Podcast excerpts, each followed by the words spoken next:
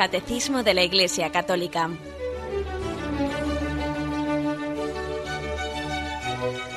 Un programa dirigido por Monseñor José Ignacio Munilla, Obispo de San Sebastián.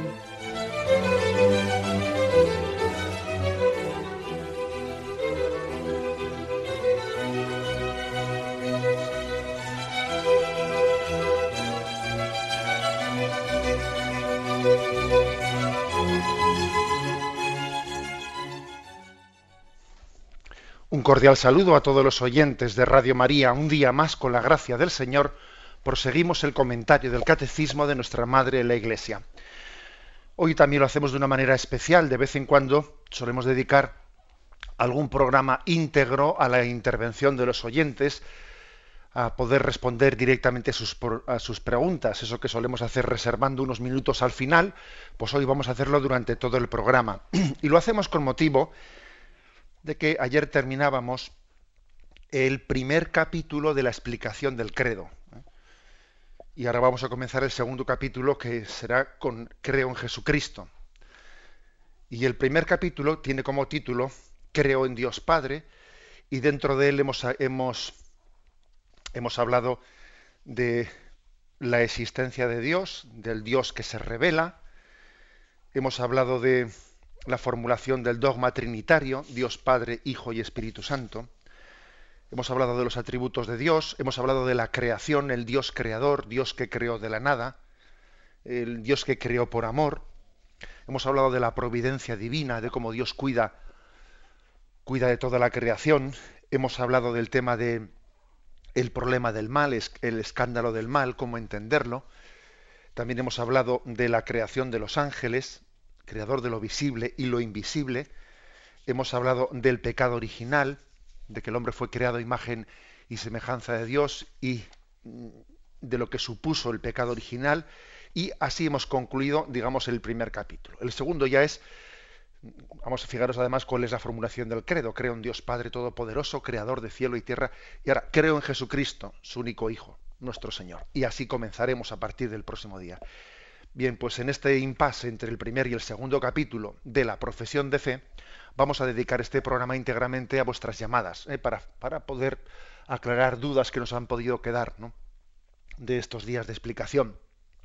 Podéis hacerlo, bien sea escribiendo al correo electrónico directo arroba radiomaria.es, ¿eh? directo arroba radiomaria.es, o también llamando al teléfono 917 107 700 ¿eh? 917 107 700 creo que es importante que la forma de hacer las llamadas seamos concretos seamos escuetos que formulemos una pregunta objetiva ¿eh? que no divaguemos que cuando llamemos eh, apaguemos el aparato de nuestro de, de, nuestra radio para que no se acople ¿eh? con el teléfono y bueno, creo que es una, un método también de ayudarnos a veces respondiendo a una persona, pues obviamente se le ilumina no solo a ella, sino a todo el resto de los oyentes. Y vamos a hacer también esto.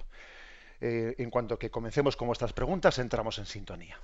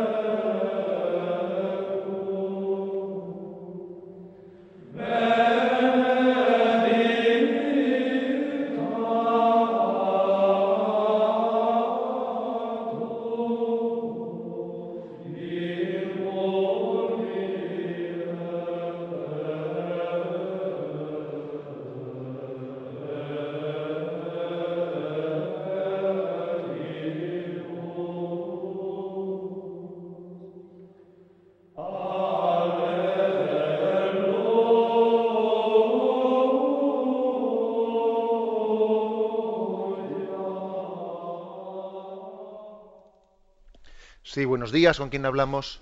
Buenos días, soy Antonio, llamo de Granada. Adelante, eh, Antonio. Buenos días.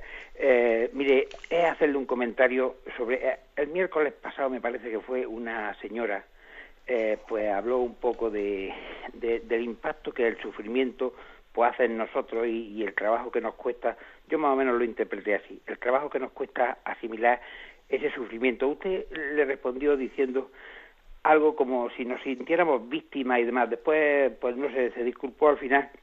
Y yo lo que, lo que quisiera es decir que esa, me, me sentí muy identificado con la experiencia de esa señora, en el sentido del trabajito que cuesta asimilar el sufrimiento.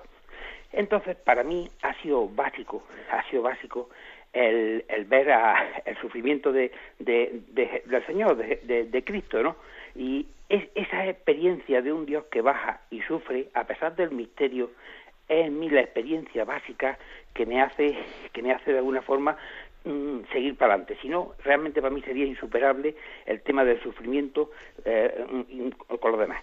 Y, y, si me lo permite, pues, me, me, siento muy identificado con el, con el famoso me parece que fue se debe a, a Lope de Vega, ¿no? Aquello de no me mueve mi Dios para quererte el cielo que me tienes prometido, ni me mueve el infierno tan temido para dejar por eso de ofenderte. Tú me mueves, muéveme el verte en esa cruz clavado y escarnecido, muéveme tu afrenta y tu muerte, muéveme en fin tu amor de tal manera que aunque no hubiera cielo yo te amara y aunque no hubiera infierno te temiera y no me tienes que dar porque te quiera, porque si lo mismo que espero no esperara, lo mismo que te quiero te quisiera.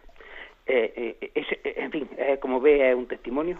Y, y, por otra y por otra parte en otra ocasión le pregunté sobre el tema era como la impresión de que de que el hombre de que toda la información o, todo el conocimiento que viene por parte de la religión católica la nuestra la cristiana mm, procede de hombres. Y muchas veces en nuestro discurso interno parece como si estuviéramos hablando con Dios es decir, y cuando tú hablas con alguien que es externo a nuestro, a nuestro credo, pues bueno, es, difícil decir, yo me estoy hablando, me he tenido un encuentro con Cristo. Es verdad que creemos que Cristo es real, pero, pero esa experiencia se oculta totalmente a nuestra percepción normal. Yo, yo, yo la verdad, esa experiencia que alguna gente dice, he tenido un encuentro con Cristo pues yo la verdad es que, que, que, algo de eso, pero, pero no lo puedo asimilar totalmente. Bueno, ya, ya me cayó. Simplemente le hago esos comentarios por si me puede decir alguna cosa. Bien, de, acuerdo. Bueno, vamos a ver, con respecto, ¿eh? con respecto a esto último, hombre, la verdad es que sí que es verdad que uno en el momento de expresarse tiene que tener eh, también conciencia del grado de comprensión que tenga el interlocutor. ¿eh? Vamos a ver, dependiendo con quién esté hablando uno, pues también tiene que modular su forma de expresarse porque el testimonio tiene que intentar adaptarse a la capacidad de entender de quién, a quién se dirige, ¿no? La verdad es que yo creo que eso he tenido un encuentro con Cristo. La verdad, toda Eucaristía es un encuentro con Cristo. Eh, la oración es un encuentro con Cristo. Otra cosa distinta es que esa palabra se diga, pues, no sé, con un cierto morbo, que si estaríamos hablando de una especie de aparicionismo o, o si estuviésemos eh, confundiendo, confundiendo lo que es experiencia experiencia sobrenatural con, con visiones. ¿eh? Que yo creo que hay que distinguir una experiencia de gracia, como es la Eucaristía, como es la oración, de lo que de, lo que, de la pretensión de, de, tener acceso a hechos extraordinarios, eh, milagrosos, etcétera, ¿no? O sea que dependiendo de, eh, de, con quién estemos hablando, creo que, que es importante hacernos entender. ¿eh? Claro que la experiencia del, Cristo resucitado la tenemos en, nuestra vida de fe. Con respecto a lo primero, sí que yo recuerdo en aquella llamada a la que se ha referido el oyente, sí que recuerdo que cuando, eh, bueno, además no únicamente aquella llamada que recibí, sino por lo menos cuando a mí, me, no sé, algunas personas me suelen hablar mucho de, del escándalo que les supone el ser víctimas del sufrimiento, bueno, yo ya sé que igual es un poco antipático, pero a mí me suele, me, por lo menos me sale el recordar que no nos olvidemos que además de víctimas, también somos verdugos. ¿eh? Que nosotros en el tema del sufrimiento no únicamente, ¿eh? no somos únicamente el bueno, eh, el pobrecillo de la película, que no, que también nosotros hemos, tenemos cierto grado de complicidad en hacer sufrir a los demás, empezando por hacer sufrir a Dios, por nuestra falta de fidelidad. ¿Eh? Entonces, no sé, siempre suele existir en nosotros una actitud victimista desde que somos pequeñitos, ¿no? Y, uno dice, yo no tengo la culpa de nada, siempre echarle la culpa a otros, siempre echarle la culpa a otros. Luego vamos creciendo y básicamente estamos en las mismas, siempre nos sentimos víctimas. ¿eh? Bueno, ¿eh? creo que es que eso hay que matizarlo. O sea, hay que, hay que tener conciencia de que en el sufrimiento somos víctimas y verdugos. Y totalmente de acuerdo con lo que dice usted, que, que yo creo que para llegar a, abrirse a este misterio hay que abrazar a Cristo crucificado y hay que entender que en él, eh, que en él Dios nos está abrazando y que el sufrimiento ha sido también camino de, de solidaridad. Lo dijo el Santo Padre eh, en la Jornada Mundial de la Juventud cuando se dirigía a los jóvenes y les decía, en el contexto del Vía Crucis, les decía, la cruz es camino de solidaridad, es camino de una oportunidad de amor. Dios nos da una oportunidad de, de, realizar nuestra vocación al amor amando a los que sufren. Parece como que el sufrimiento es como una, una especie de mm, llamada impactante para despertar nuestra capacidad de amor. Cuando vemos a alguien sufriendo, es como si se despertase nuestra, nuestra capacidad de amor que está adormilada. ¿Eh? Bueno, creo que también tenemos que entender eso. ¿no? Es, es una declaración de solidaridad de Dios con nosotros quien sufre sin que yo no sufra con él, puede decir Dios de cada uno de nosotros, y también tenemos nosotros que decir lo mismo, ¿no? Con respecto a nuestro prójimo. Damos paso a una siguiente llamada. Buenos días. Ah, buenos días, padre. Soy Valeria de Gran Canaria. Un gran saludo desde ah, acá. Adelante, Valeria. A ver, me quedé con una duda la semana pasada cuando hablaban sobre el tema del pecado, el influjo del pecado. Y en una parte usted decía bueno, que pensamos como un hombre, por supuesto, y pecamos al pensar, o sea, que lo, el pecado del pensamiento. mi pregunta, eh, lo que me, la duda que yo tengo es que pareciera que lo que hacemos con las manos lo desbaratamos con los pies, porque a veces yo, por ejemplo, trato a una persona, sé cuáles son mis defectos de intolerancia, de, de no querer juzgar, y cuando me acerco a esa persona hago el firme propósito de tratarla bien, de escucharla, de no responderle y bien, pero cuando se va mi pensamiento me queda como, uy, qué persona tan intolerante, que no la soporto, o sea, que lo que hice con las manos lo desbaraté con los pies, empecé a pensar mal. Mi pregunta es, ¿ese pensamiento negativo está afectando a la otra persona o me afecta a mí? Porque si tiene un influjo el pensamiento, la verdad que eh, es, bastante difícil. Esa es mi duda. de acuerdo. Bueno, gracias. Bueno, la verdad es que no recuerdo muy bien el contexto de esas palabras a las que usted se refiere sobre el pensamiento, pero digamos lo siguiente. Em, fíjese que, que el, mm, el noveno mandamiento de la ley de Dios dice, no consentirás pensamientos ni deseos impuros. Y dice, no consentirás. No dice, no tendrás no tendrás pensamientos de, rencor o de antipatía. No. Es que la ley de Dios, Dios es conocedor del corazón del hombre y sabe que, que, que, su ley no podía decirle no tendrás pensamientos de antipatía. No, es imposible que nuestra voluntad llegue a ser dueña de los pensamientos y de las imaginaciones que a uno le sobrevienen. Además, fíjese, la propia palabra me sobrevienen ya da a entender, ya está subrayando que de alguna manera no son míos, sino que sobrevienen de fuera como influjo del mundo que nos rodea y como influjo de la propia debilidad de la carne. Por lo tanto, la clave, allí donde existe ya responsabilidad moral nuestra, no está en que nos sobrevengan pensamientos o sentimientos, sino en que los consintamos, en que los hagamos nuestros, en que de alguna manera abramos nuestra voluntad a, esos pensamientos negativos. ¿eh? Solamente por el hecho de que, de que nos sobrevengan, de que, de que estén ahí con un poco como aleteando esos pensamientos, eso no supone una responsabilidad moral.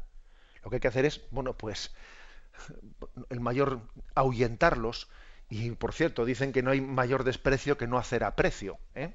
O sea que creo que este matiz es importante con respecto al pensamiento. Claro que se puede pecar de pensamiento, pero cuando el pensamiento está ligado a una voluntad que, eh, que consciente, consciente y libremente mm, se abre a esos pensamientos negativos. Damos paso al siguiente oyente. Buenos días. Buenos días, monseñor. Soy Lourdes de Madrid. Adelante, Mire, mi pregunta es sobre el parto de María. Ayer estuve en el sacramento de la reconciliación y en, en la, el oficio que se hace se menciona, pero es que esto lo llevo meditando hace tiempo porque como soy mujer y tengo hijos, mi pregunta es la siguiente, ¿cómo fue el parto de toda de María, como el de toda mujer con flujo de sangre o es un misterio? Y si lo encontramos en las escrituras, ¿dónde? ¿En qué capítulo? ¿En qué libro? Muchas gracias, señor. Mire, pues eh, interesante su pregunta. Eh, la, virginidad perpetua de María antes del parto, en el parto y después del parto, es uno de los cuatro dogmas marianos. ¿eh? La, Iglesia Católica tiene cuatro dogmas marianos. La virginidad perpetua de María, Santa María, Madre de Dios, la Inmaculada Concepción y la ascensión de María a los cielos en cuerpo y alma, la Asunción. Bueno, entonces, por lo tanto, uno de los primeros dogmas, ¿no? Eh, proclamado ya desde los primeros siglos en la Iglesia, es el de la virginidad perpetua de María. Antes del parto, que obviamente se, refiere a que María no, no, concibió por obra de varón, después del parto, de manera que se refiere que María no tuvo eh, mm, mm, relación con, con varón ni tuvo más hijos, obviamente, y la virginidad en el parto, que es la que nos puede resultar, pues si queréis, más misteriosa. Hombre, misterio es todo el dogma de la, de la, de la virginidad perpetua de María, pero especialmente nos puede resultar más difícil de explicar el tema de la virginidad de María en el, en el parto, que forma parte también del dogma de fe. ¿eh? Quiero decir que no es que sea un tema mm, discutible, no, no, forma parte del dogma de fe. Pero no podemos llegar a concretar, porque quizás la, oyente dice, bueno, entonces, a ver, usted podía explicarme exactamente de qué manera, eh, de qué manera tuvo lugar el parto de María. La, respuesta que hay que dar es que no, el parto de María no fue un parto, eh, pues como el resto, eh, como el resto de los partos, que de alguna manera Dios quiso preservarla de, de, esa, de esa corrupción de la carne, de ese, de parirás con, con dolor, fruto del pecado original, María, porque había sido preservada del pecado original, Dios también quiso preservarla de esa consecuencia ¿eh? del pecado original. Y con respecto, ¿eh? con respecto a, si existe algún texto, etcétera, bueno, hay que decir que el dogma de la Iglesia no está únicamente, ¿eh? únicamente basado en, el, en los textos bíblicos, sino también en la iluminación que el Espíritu Santo ha tenido la tradición de la Iglesia. Ahora bien, sí existe ¿eh? también algún texto, algún texto que apoya esto. Por ejemplo, en el prólogo del Evangelio de San Juan, eh, en el prólogo del Evangelio de San Juan, cuando habla de, esa palabra que se hizo, se hizo carne, es curioso, a ver si soy capaz, eh, sí, en el versículo 13, dice, vino, antes dice, vino a su casa y los suyos no la recibieron, pero a todos los que la recibieron les dio poder para hacerse hijos de Dios, a los que creen en su nombre. Estoy leyendo la Biblia en la versión de la Biblia de Jerusalén ahora, que es la que tenía más a mano. ¿eh? Dice, la cual, la cual palabra, no nació de sangre, ni de deseo de carne, ni de deseo de hombre, sino que nació de Dios. Fijaros cómo, ¿eh? según ¿eh? esta traducción de la, de la Biblia de Jerusalén, se está haciendo referencia a que esa palabra no nació de sangre, ni de carne, ni de deseo de hombre. Bien, lo de deseo de hombre, etcétera, parece que se entiende más como la virginidad antes del parto, pero cuando dice no nació de sangre, esta expresión hay muchos escrituristas que entienden el no nacer de sangre habla de el parto virginal, porque en el parto el hombre está nace envuelto en sangres, entre comillas. Bueno, existe, por lo tanto, algún texto como este en el que está eh, apuntada esa virginidad, virginidad en el parto. ¿eh? Pero repito, mm, el Espíritu Santo ha iluminado la tradición de la Iglesia para llegar a comprender plenamente ese dogma de la virginidad de María antes del parto, en el parto y después del parto, y está confesado eh, en muchos concilios de la, de la historia de la Iglesia Católica. Damos paso a un siguiente oyente. Buenos días. Eh, sí, monseñor, a internet, a la dirección de directo arroba radiomaria.es. Me parece que tenemos alguna dificultad. Vamos a ver si monseñor nos puede escuchar. Buenos días, si no, igual también nos pueden ir leyendo alguna pregunta de las formuladas por internet. Vamos a ver, que la tecnología nos falla. Vamos a ver si, si es que ha existido algún corte. Monseñor. Sí. Vamos a ver, a la dirección de directo arroba radiomaria.es nos escribe Ramón que dice, ¿me podría explicar la frase de un sacerdote? La fe no es creer un conjunto de aridades verdades, sino la rumial espiritual del alma que se goza y alimenta de los misterios divinos. Muchas gracias. De acuerdo. Bueno, esa frase es perfectamente comprensible, es decir, la fe no es meramente una adhesión teórica, ¿eh? teórica a unos principios, sino es una adhesión de cuerpo entero, es decir, ser discípulo de Cristo no solo es eh, adherirse a una doctrina y luego que mi vida vaya por otro lado, eh, mis sentimientos, mi forma de sentir, de pensar, de obrar, ¿no? sino que se trata de una adhesión existencial. Yo no solo me adhiero a unos principios teóricos, sino que mi voluntad, mis sentimientos, mi obrar se conforma a ellos. ¿eh?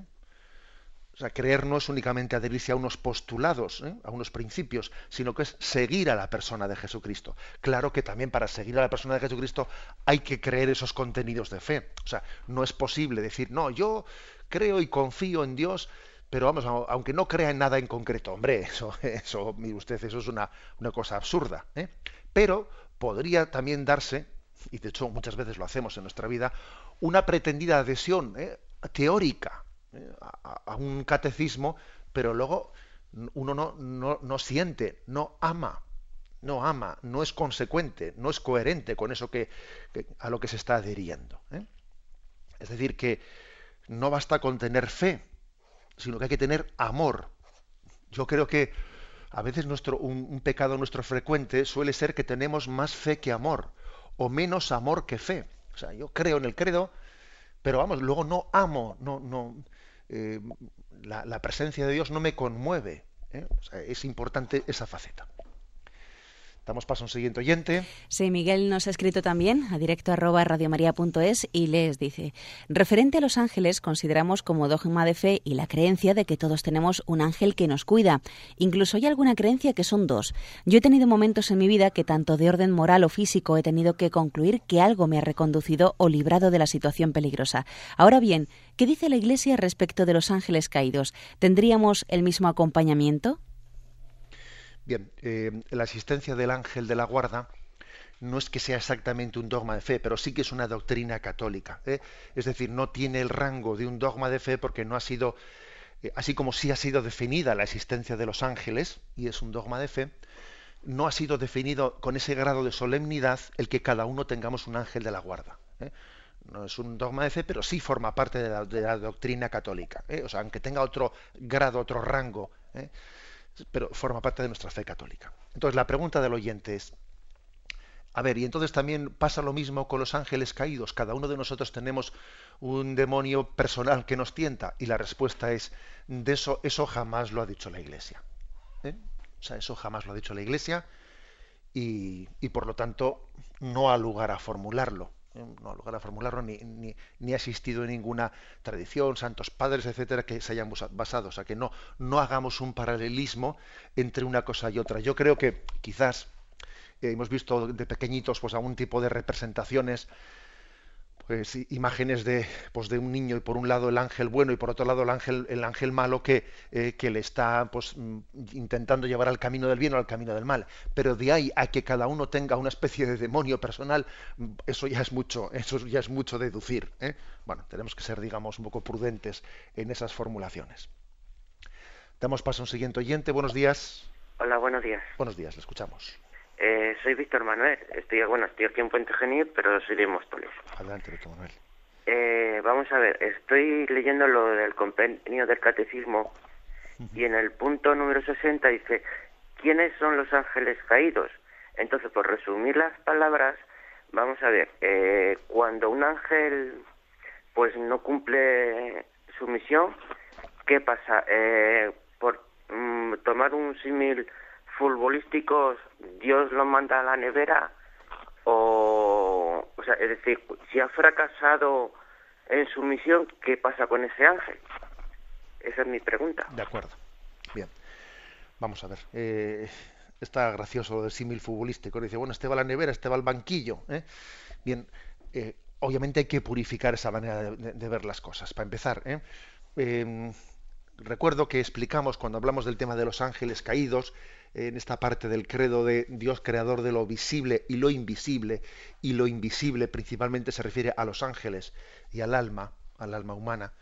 Bueno, pues recuerdo que explicábamos que el momento de la creación de los ángeles, eh, algunos de ellos, eh, por la Sagrada Escritura, lo sabemos en distintos pasajes, se revelan frente a Dios, se revelan frente a Dios, em, su soberbia, su, libertad es utilizada de manera soberbia porque incluso algunos santos padres dicen, porque no admitieron eh, ser incluso servidores del hombre, siendo ellos de una naturaleza superior, angélica, ¿no? a la naturaleza humana, en su, en su reacción soberbia, no, no podían admitir eh, que Dios encumbrase al hombre por encima de todas las criaturas, incluso por encima de los ángeles. Bueno, entonces digamos que es la propia, eh, la propia reacción de los ángeles, la propia reacción de rechazo a, a, esa llamada de Dios, porque un ángel es servidor de Dios, y si se, en, su, en la mala utilización de su libertad,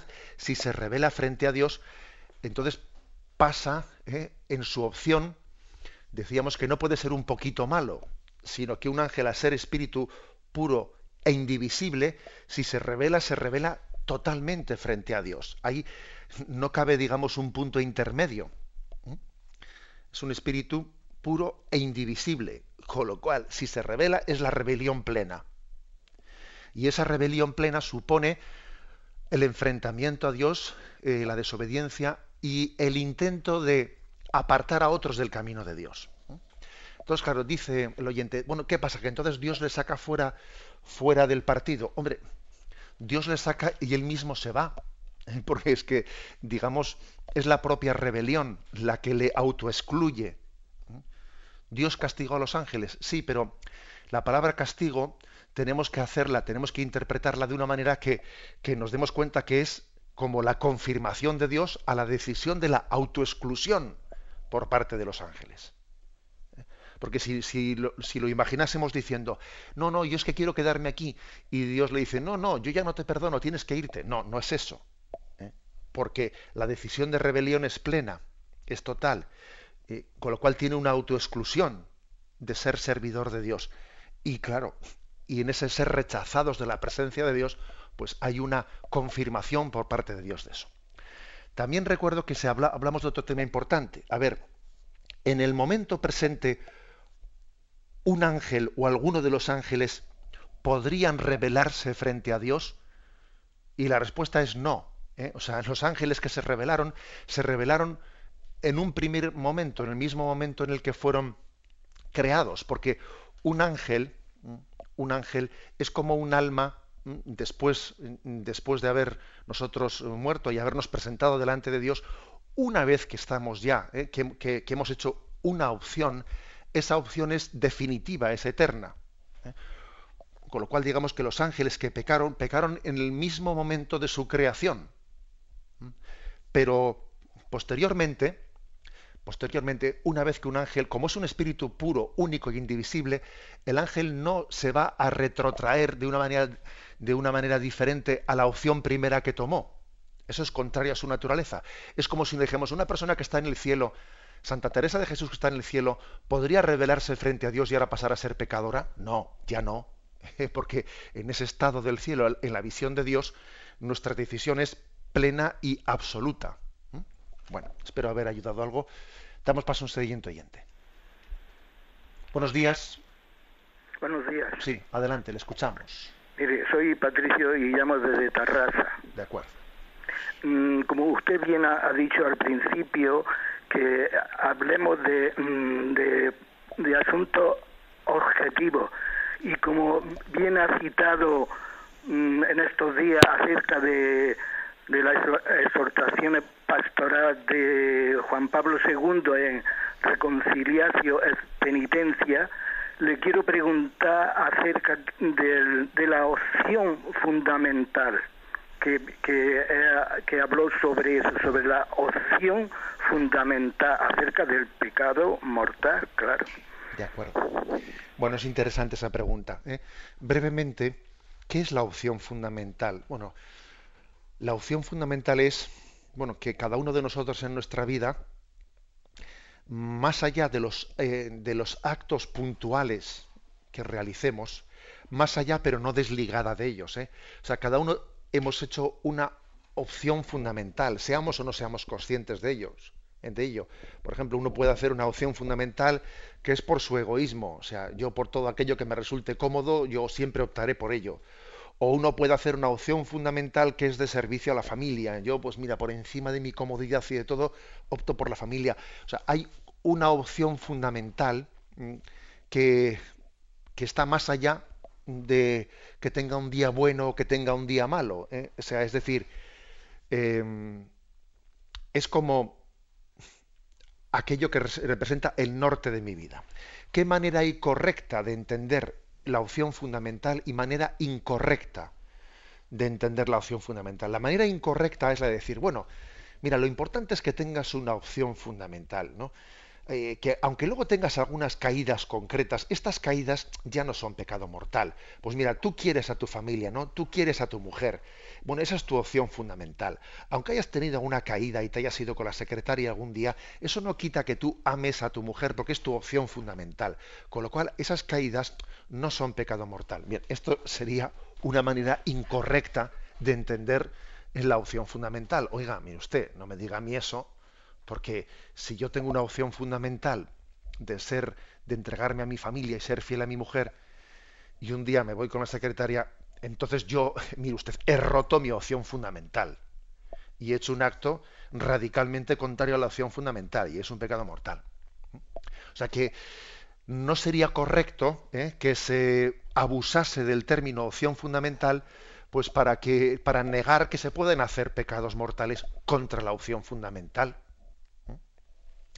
Ahora bien, sí es cierto, sí es cierto que es muy importante, en el sentido positivo del término, es importante que, que examinemos nuestra vida espiritual no únicamente desde los actos concretos y puntuales que hacemos, sino que también veamos qué es lo que hay detrás de ellos, ¿no? Diciendo, mira, yo he tenido, eh, pues he tenido esta discusión en casa, he tenido pues este, este mal momento, he discutido con mis hijos, tal, tal, tal. Entonces, ¿No será que detrás de estos pecados concretos el problema está que mi opción fundamental es demasiado débil, que soy demasiado comodón, que busco mi comodidad, que busco mi tal? Es decir, sí que es bueno, es bueno eh, que en el fondo detrás del tema de la opción fundamental está el tema de los, de los pecados capitales. ¿eh?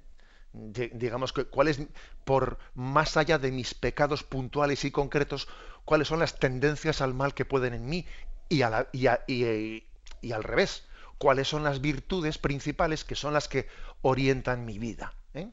o sea se trataría de examinar nuestra conciencia no sólo desde los actos concretos sino desde los pecados capitales que pueden estar haciendo que tengamos un rumbo equivocado o también desde las virtudes, desde las virtudes que por amor a Dios, eh, digamos, animadas por el amor a Dios, iluminadas por el amor a Dios, tienen que orientar nuestra vida. Damos paso a un siguiente oyente. Buenos días. Hola, buenos días, monseñor. Buenos días. Vamos a ver. Ante todo le voy a decir, antes de decirle este problema tan gordo que yo tengo, que soy muy devota de la Virgen María. Le estoy encomendando al beato Juan Pablo II porque yo sé que también era muy muy devoto. Entonces, yo cuando más me escandalicé fue el día de la Asunción de la Virgen, rezando laudes, pues me vinieron las dudas sobre la Virgen María. Yo me escandalicé y me fui a, pues yo digo, yo no puedo comulgar hoy como estoy. Me fui a consultar a un sacerdote, me dijo que no me preocupase, que rezara, que rezara, que rezara, pero es que, es que hoy en el, en el Evangelio que he rezado laudes en comunidad, pues no he tenido ese problema. Yo ya lo que hago que cuando estoy sola me pongo a rezar a voz en grito a ver si lo puedo ahuyentar, porque es que me está tocando por ahí y me tiene agobiada. Y yo quisiera que me diera usted yo, porque yo le oigo desde hace mucho tiempo y yo sé que a una a una señora le, le, le, dijo que, que, que, leyese las confesiones de San Agustín. Y por ahí me estoy cogiendo yo porque es que ella me tiene me tiene agobiada. Es que me coge cuando como y de la manera que, que, que el diablo le da la gana y me y me coge por donde más me duele que es la Virgen María. Y yo quisiera que me diera usted un, un consejo. el esa, esa petición de consejo que, ha hecho el oyente, em, yo creo que nos puede iluminar a todos, pues para ser capaces de desenmascarar un tipo de tentación que a veces se suele presentar a los cristianos y además especialmente a los cristianos que tienen una, un tipo de conciencia, pues iba a decir, no voy a decir escrupulosa, no, sino más bien recta, eh, que han sido, han sido educados en el, en el amor en el cariño, en el respeto hacia Dios, en el sentido del temor de Dios, etcétera. Y entonces, a veces hasta, hasta, a estas personas de repente les viene. Y además en los momentos, en los momentos más más, eh, más inapropiados. Igual está va uno a comulgar y de repente según va a comulgar le viene un pensamiento, un pensamiento pues impuro o obsceno o violento o vete a saber de qué, ¿no? Justo cuando va a comulgar o como dice el oyente, estoy rezando laudes y de repente me viene una imagen sobre la Virgen María y bueno, entonces eso, eso primero hay que decir que eso es típico. Es típico, o sea, con frecuencia ocurre ese tipo de, de, asaltos, ¿eh? de imaginaciones, etcétera, que yo creo que lo que buscan es quitarnos la paz. O sea, el tentador es astuto y lo que quiere es agobiarnos, porque usted ha dicho esa palabra dos o tres veces, no estoy agobiada, estoy, bueno, pues, pues mire usted que aquí lo principal es no caer en la estrategia del agobio. Pues porque es lo que busca el tentador. Eh, que, vamos a ver, uno, como he dicho yo antes, una, una imaginación que nos sobrevenga no es nuestra. Precisamente eh, sobreviene, quiere decir que viene de fuera, que no es mía, no es mía. Y entonces yo lo que tengo que hacer es, pues lo que he dicho antes, el mayor desprecio es no hacer aprecio, pasar de ello, ¿eh? pero pasar totalmente, y yo lo mío. Y es verdad que la imaginación puede llegar a ser molesta porque, porque dice, pero bueno, pero ¿cómo puedo estar yo pensando esto? O sea, no, no identifiquemos imaginación con voluntad. No, la imaginación es, eh, es incontrolable, como decía Santa Teresa de Jesús, es la loca de la casa. ¿eh? La loca de la casa. Y a, esas imaginaciones locas no hay que hacerle ni caso. ¿eh? Entonces, sobre todo en ese tipo de, de pensamientos, etcétera, lo importante es no permitir que nos quiten la paz ni que nos pongan nerviosos. O sea, despreciarlos, no hacerles aprecio. Hay ciertas cosas, ¿eh? Eh, hay ciertas cosas que tienen la importancia que nosotros le demos. Porque si yo me empiezo a poner nervioso, si yo me empiezo a poner. O sea, ahí resulta que ya ¿eh? la estrategia ha tenido efecto en mí. Eh, creo que esto es importante. Uno hace un acto de presencia de Dios, se pone en su presencia y adelante. ¿eh? Eso creo que es un, consejo que a muchos oyentes ¿no? les los pueden necesitar. Damos paso a un siguiente oyente. Buenos días. Me parece que el oyente tiene puesta la radio y tiene que apagarla. Oiga. Sí. Oiga. Mire usted, tiene usted encendida la radio y debe de apagarla para que se pueda escuchar bien. Bien, bien, bien. De acuerdo. Oiga, soy, eh, me llamo Isaac de Santander. De acuerdo, adelante. Y mi pregunta siguiente. si Dios es infinitamente sabio y sabe ya de antemano que yo me voy a condenar porque me crea. Sí, vamos a ver, esa pregunta, mire usted, esa pregunta, no sabe usted en la historia de la Iglesia eh, la cola que ha traído. ¿eh? Es una, es una, pues, lógicamente es una, pregunta que plantea, ¿eh? así digamos, frontalmente el tema de la presciencia de Dios, el respeto a nuestra libertad, etcétera. Mire, yo, haría, yo, yo me atrevería, ¿eh? para empezar es un misterio y no pretenda usted que yo en mi respuesta, aquí como si fuese un 2-3, yo fuese aquí a, resolverlo. Eso vaya por adelantado. ¿eh? Sé que, sé que mi, respuesta le va a dejar insatisfecho. Eso vaya por delante. Yo me atrevería a, aproximarme a esa pregunta desde dos puntos de vista. Primero, desde el punto de vista genérico, o sea, es decir, Dios, ¿por qué crea el género humano? ¿Por qué crea a los hombres? ¿Eh? Sabiendo que, que muchos de ellos van a utilizar mal su libertad y se pueden condenar. ¿eh? Y existirá, por lo tanto, la posibilidad de que, como dice, irán a, su derecha, irán a su izquierda. Dios, ¿por qué crea el género humano sabiendo ¿no?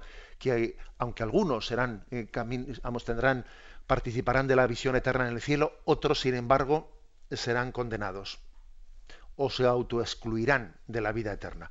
Bueno, pues yo la verdad es que saco la siguiente conclusión. Eh, son más los bienes que se derivan de que Dios nos haya creado libres que los males que se derivan de que Dios nos haya creado libres.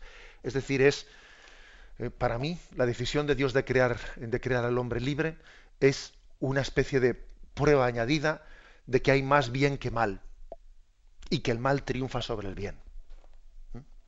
Ahora, luego dice el oyente, bien, pero, pero Dios no podía haber hecho. ¿Mm?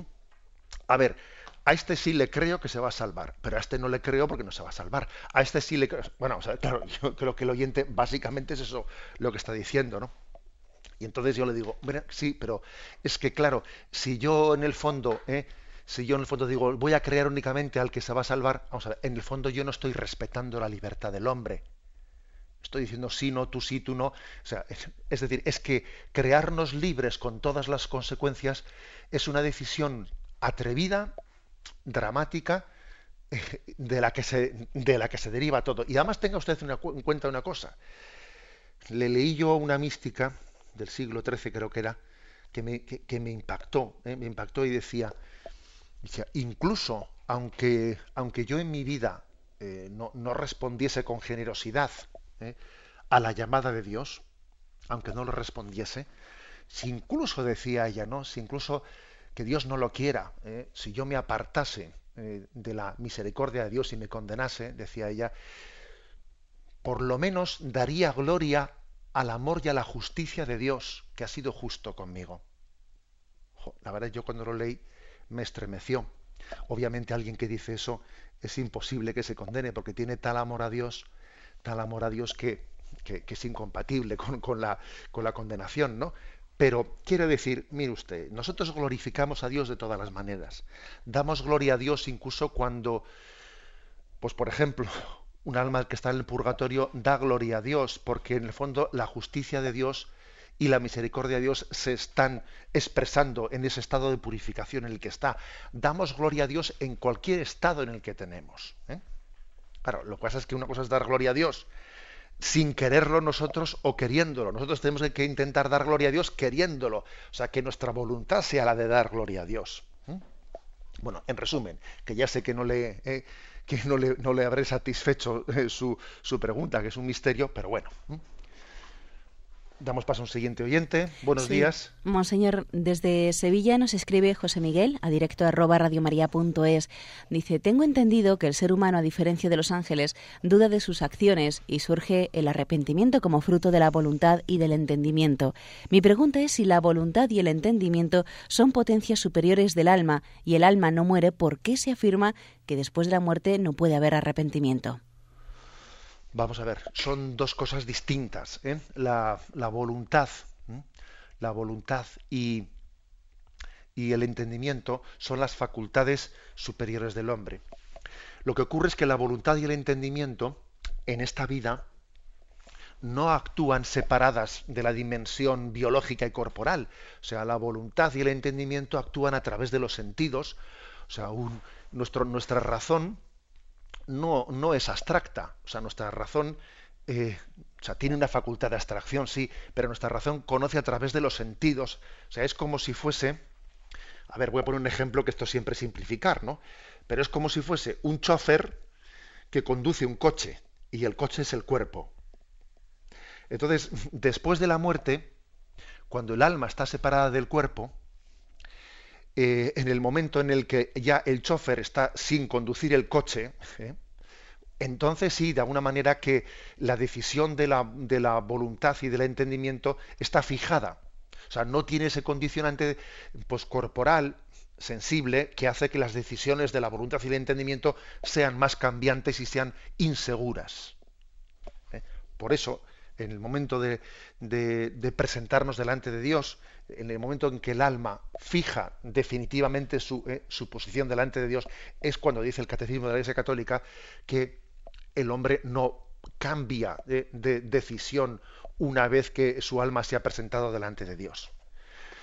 Podría decir el oyente, bueno, y después de la resurrección final, porque claro, en la resurrección final los cuerpos resucitan y se unen y se unen a, eh, a sus almas. Entonces, de nuevo, cuando ya el hombre mm, en la resurrección final pasa a tener esa dimensión corpórea, ¿puede entonces de nuevo arrepentirse? No, porque ese cuerpo resucitado es un cuerpo perfectamente integrado en la unidad interior, ¿eh? no tiene concupiscencia, está perfectamente integrado en esa unidad de glorificación a Dios. ¿eh? Bueno, ¿qué preguntas hacen nuestros oyentes? ¿eh? Damos paso a un siguiente oyente. Buenos días. Pues Ramón de Madrid le pregunta, quisiera hacerle una pregunta que me hizo un amigo un poco agnóstico referente a que no entendía algunas cosas del Antiguo Testamento, donde Dios se manifiesta a veces de una manera terrible con algunos pueblos, como en el diluvio universal, Sodoma y Gomorra, el éxodo de Egipto donde murieron los egipcios que perseguían a los israelitas, etcétera. Ya sé que algunos de estos hechos pueden obedecer a una forma literaria del autor inspirado, pero otras veces son hechos históricos. Confieso, a mí me cuesta también comprender en estos hechos a Dios todo misericordia y me resulta más cercana la figura de Jesús, segunda persona de la Santísima Trinidad, perdonando a los que le criticaban, les, le crucificaban. ¿Qué podría contestar a mi amigo? Muchas gracias. Vamos a ver, yo creo que este es un tema que de una u otra manera ha salido con frecuencia entre nosotros. Hay que decir que, la, que en la revelación de Dios hay un increscendo. ¿eh? O sea, la revelación de Dios no ha sido instantánea.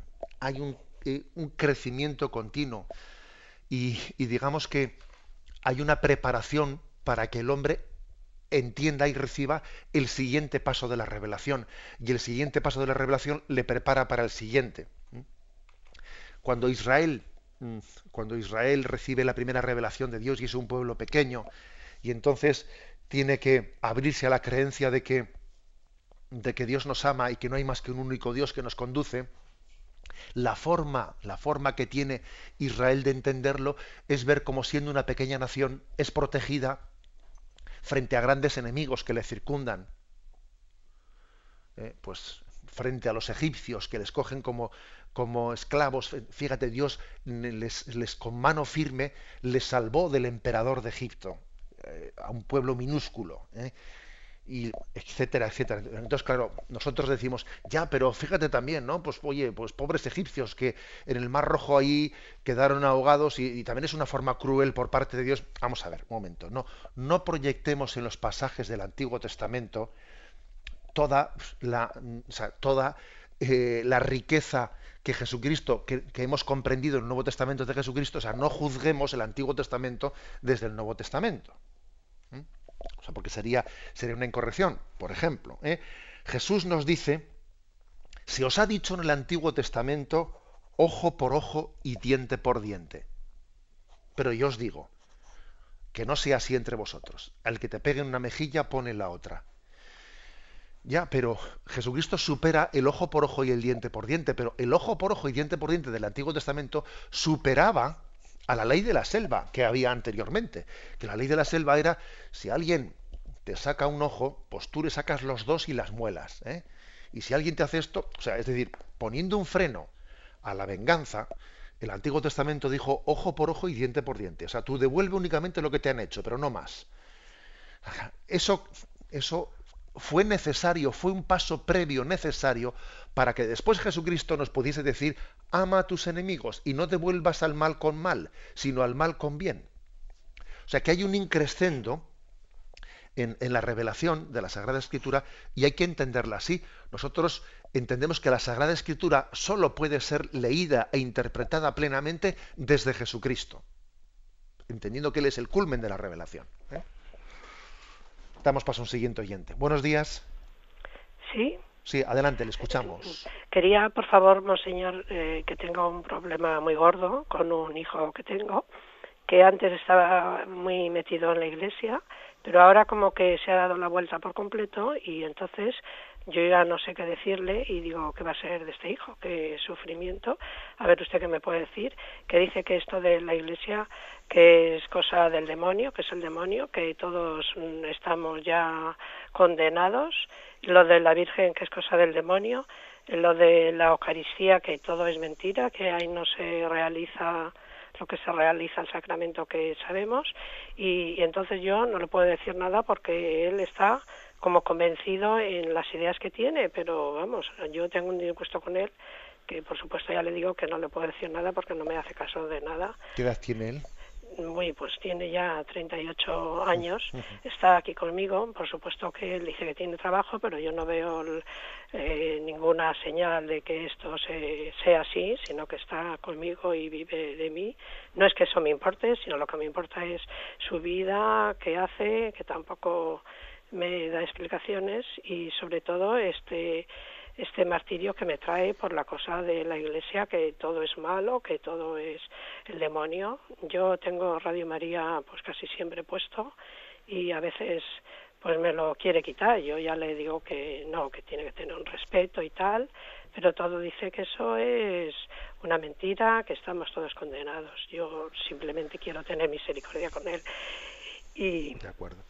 Vale, eh, pues le vamos a encomendar. Eh, la verdad es que más que una respuesta, eh, ya me gustaría a mí poder darle pues unas palabras que, que pudiesen suponer pues una pues una solución práctica para ese martirio que usted vive, ¿no? Ya me gustaría. La verdad es que creo que lo más práctico que puedo hacerle es pedir a todos los oyentes que, que oremos por este caso familiar y por tantos otros que existen, ¿no?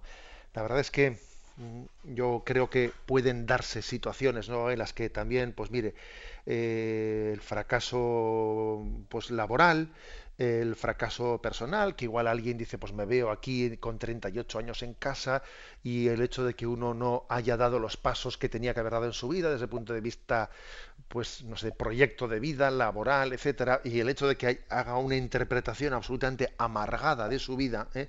pues, pues puede llevar a, ¿eh?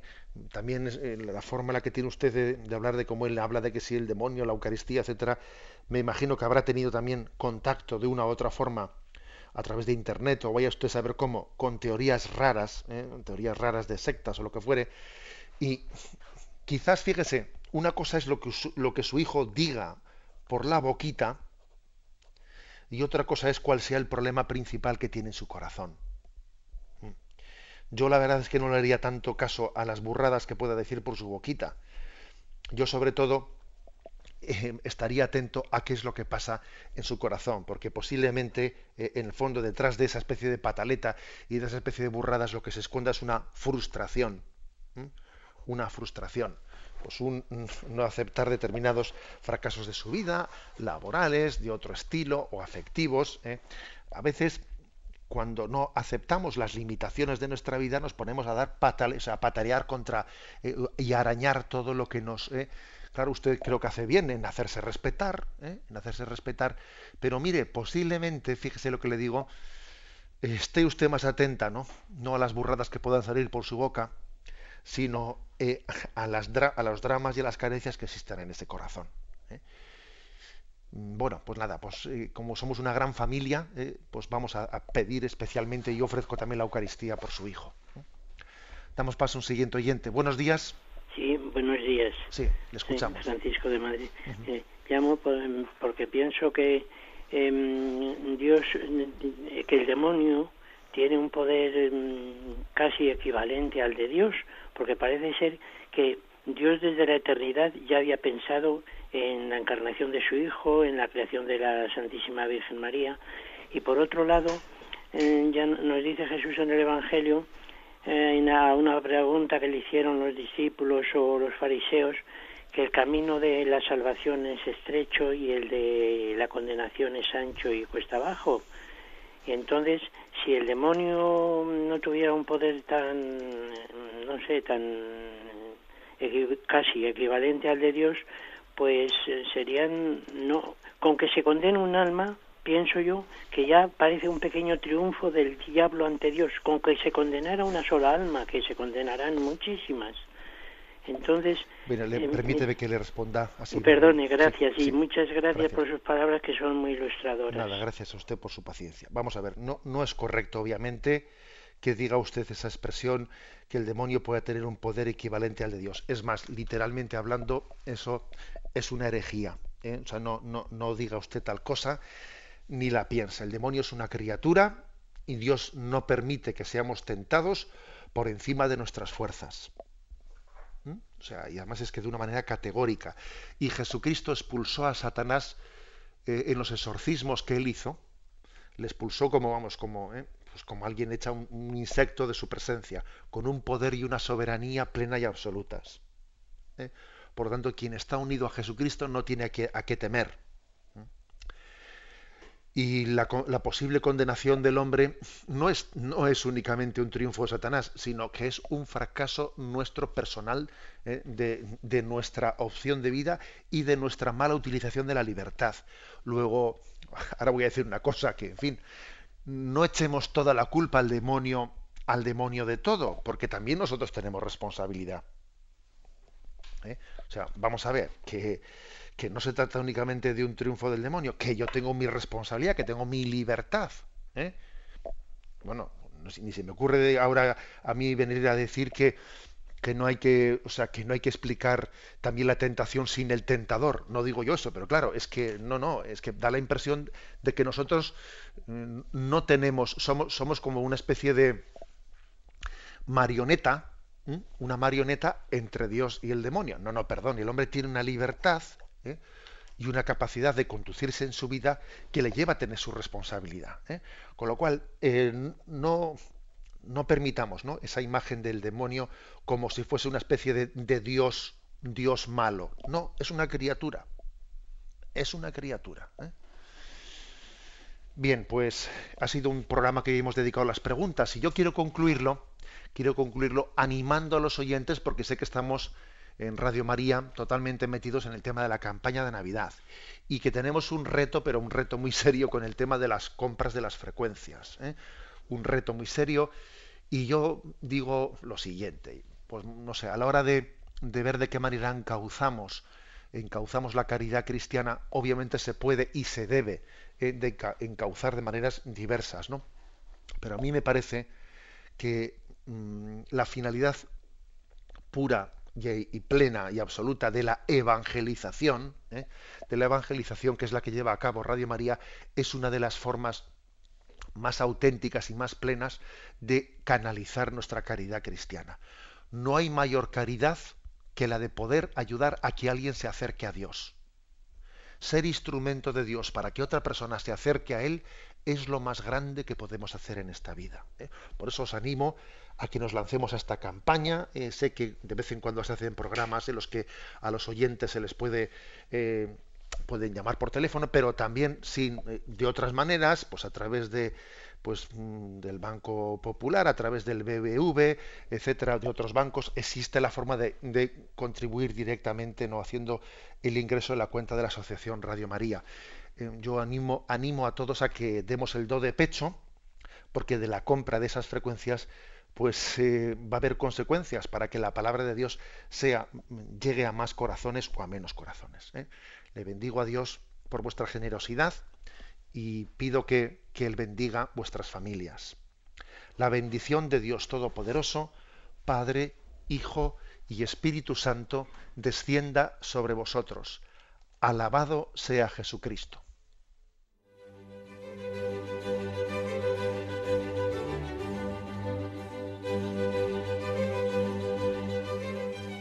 Finaliza el Catecismo de la Iglesia Católica, un programa dirigido por Monseñor José Ignacio Munilla, obispo de San Sebastián.